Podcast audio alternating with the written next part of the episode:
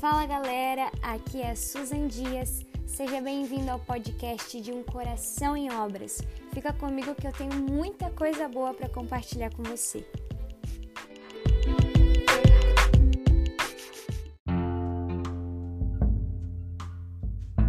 Querido, boa noite. Como é que você tá, meu cheiroso, minha cheirosa, com todo respeito? É, então, hoje o podcast vai sair. Em nome de Jesus. Eu tô crendo. Eu gravei um dia 2 de março, mas não, não saiu. Chegou visita. Hoje, se chegar visita, a visita vai tá participando junto. Estou aqui no meu fogão fazendo uma massinha com guisado. Fiz um skincare poderoso. Aveia e açúcar, porque não, não tinha como comprar esfoliante hoje. Virado em espinha, gente. Ah, não é à toa que hormônio termina com ônio, né? De demônio também, misericórdia.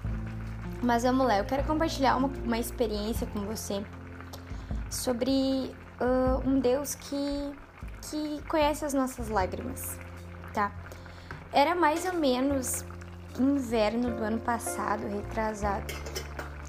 E eu tava, tipo, a semana inteira é, escutando uma música do Gerson Rufino. Aí só os assembleianos vão saber quem é Gerson Rufino.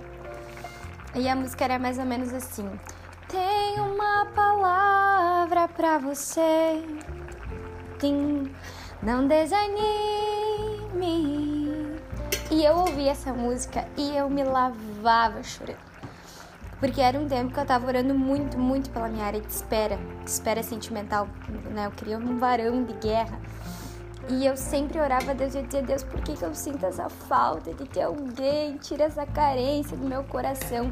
E eu tinha, eu tinha passado, acredito, por uma experiência, tipo, de um não de Deus. Bem específico. E então, eu, a minha mãe, né? Minha mãe é de outra igreja, outra congregação. E ela me convidou para ir numa, numa igrejinha pequena, bem pentecostal. E eu fui, né? Meio renegada, meio cansada, mas eu fui. Acredita que eu cheguei na igreja, sentei no terceiro banco, na terceira fileira, e uma mulher não começa a me cantar a música.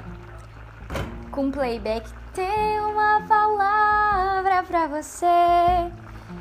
Até ela cantar, só dela cantar já tava bom. E eu fechei os olhos, levantei as mãos e comecei a chorar. E aquela mulher veio na minha direção, pegou a minha mão e começou a cantar segurando a minha mão.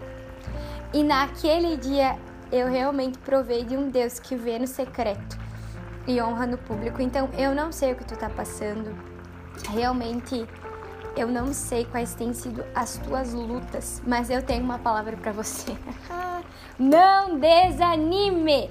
Levanta essa cabeça Tenha bom ânimo, se fortaleça em jejum, em oração, em palavra. Volta pro teu secreto, porque o choro que hoje tu tá plantando no secreto, um dia tu vai colher com alegria, tá bom? Fica com Jesus.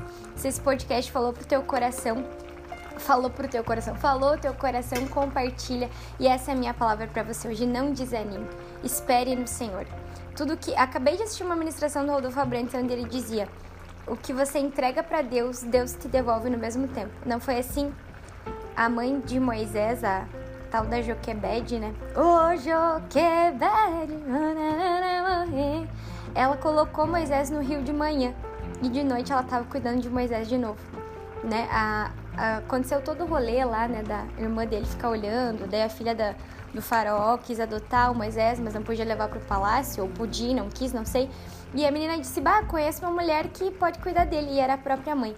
Então, o que você entrega hoje no Rio de Deus vai voltar para você. Descansa teu coração. E eu não tô falando que o teu cremoso vai voltar, porque talvez não seja ele ou essa cremosa aí que tu quer, mas vai voltar a tua entrega e vai ser infinitamente maior do que tu pediu ou sonhou, tá bom? Fica com Jesus, ele ama você, eu amo você e tamo junto nos nossos podcasts voltando a milhão.